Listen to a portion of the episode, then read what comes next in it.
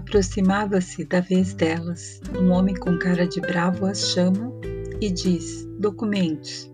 Dona Margarita apressou-se e entregou os documentos de identificação dela e da filha. O homem olhou para as fotos dos documentos e para elas. Em seguida perguntou: E autorização do pai para poder sair do país? Ela ficou visivelmente nervosa e respondeu: Eu não tenho. O homem insistiu: Sem autorização do pai não poderá cruzar a fronteira, senhora, ou a menina fica.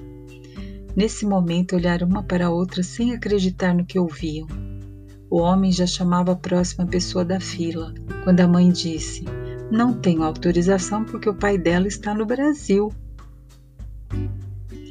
Nesse momento, ele a olhou com desconfiança, abriu a tela do computador e perguntou: Qual é o nome completo do seu marido?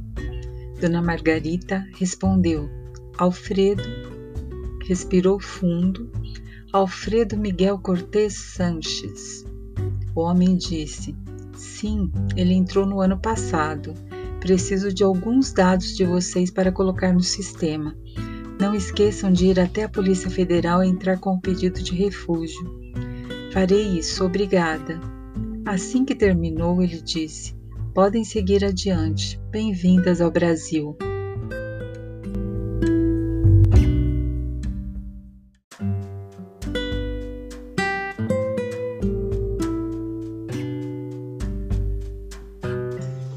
Ufa!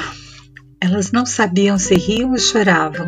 Viram logo à frente duas bandeiras em um mastro, uma era do Brasil, a outra da Venezuela, e várias pessoas a pé caminhando em direção à cidade de Pacaraima, que fica no estado de Roraima. Seguiram sem medo e em seus corações diziam: Até um dia, Venezuela.